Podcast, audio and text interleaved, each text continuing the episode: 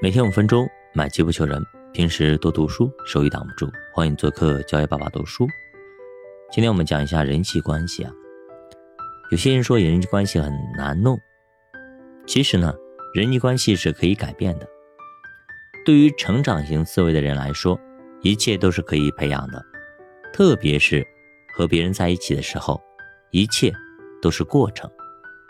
你认为的结果，其实也是过程。所以，努力的去享受这个过程，在过程中持续提升。多想一想，矛盾背后的根本利益诉求，其实跟谈判的方式一样，力争得到一个双赢的结果。这，才是人和人相处的秘诀。有人说，如果你把周边所有人都当成客户去对待，那么你的人际关系就会非常的好。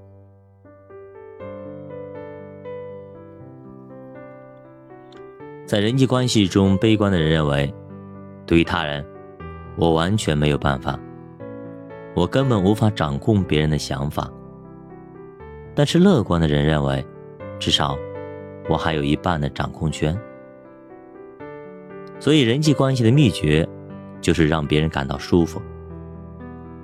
就像在乎你的客户一样，去在乎别人的感受。如果你能让别人感到舒服，那么你的人际关系就会很好。那么现在你想想，过年开豪车，回家炫富，这是让人感觉舒服的方式吗？你的举动会引发别人天然的抵触、排斥。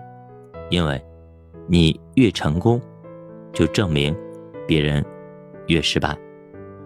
所以，跟亲戚朋友千万别炫富，一旦炫富，基本你就没朋友了。什么叫会聊天？就是多说说人家愿意听的、愿意聊的话。比方说，你跟老人聊天，你要跟他聊聊健康啊，聊养生啊。中年夫妇，你跟他聊孩子，聊教育；年轻人，你跟他们聊运动，聊生活。这些地方都是他们自尊心最强的地方，所以你在他们眼中会变成一个大好人。相反，如果你不会聊天，基本上都是直接打脸的操作，聊自己的优势，聊别人的软肋。比如大家都知道那些讨厌的七大姑八大姨，上来就问：哟，结婚了没有啊？一个月赚多少工资啊？买房子了没有啊？开什么车呀？这就相当于直接揭人家短了。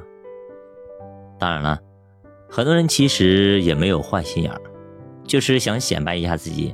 哎，你看我们家孩子，哎呦，读的是。呃，海归呀，清华、北大啦，二幺幺啦，我们在上海工作啦，一个月十几万啦。哎呦，上海买了两套房子呀，开那什么什么车啦。但是你的炫富大部分都会击中别人的软肋和脆弱，所以不在一个阶层的人，尽量就少聚会，别见面了。真是躲不开，那你就努力的表演一下吧。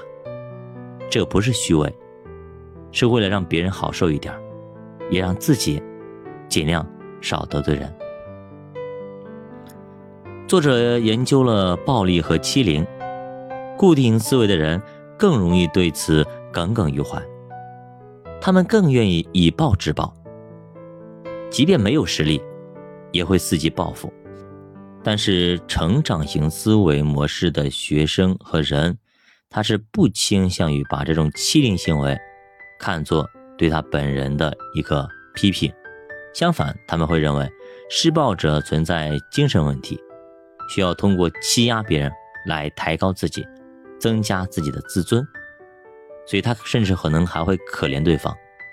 如果有人一直找你麻烦，那么他们会倾向于认为是不是他们有什么烦恼，心里遇到什么事了。甚至想去帮助他们脱离困境，比方说，你好好的一天去了，去到那个超市里边，结果呢，营业员摆着个脸子，甚至说了一些不好听的话，你会很生气吗？如果固定思维的人直接跟他吵起来了，但是成长型思维的人会认为，这个人可能家里也发生什么事情了，比较难，需要找一个途径来发泄。幸亏发泄到了我这里，不然的话，你的发泄到别人那里，可能就会引起一场争吵。所以这个人好可怜，那我就当他的出气筒就好了嘛，过去就行了，不要落在我身上，也不要落在他身上。那这个不好的心情就拜拜了，挺好的。所以生活嘛，多点阳光，多点爱。我爱你，如同爱自己。教他读书，别写慢慢变富的下节，再见。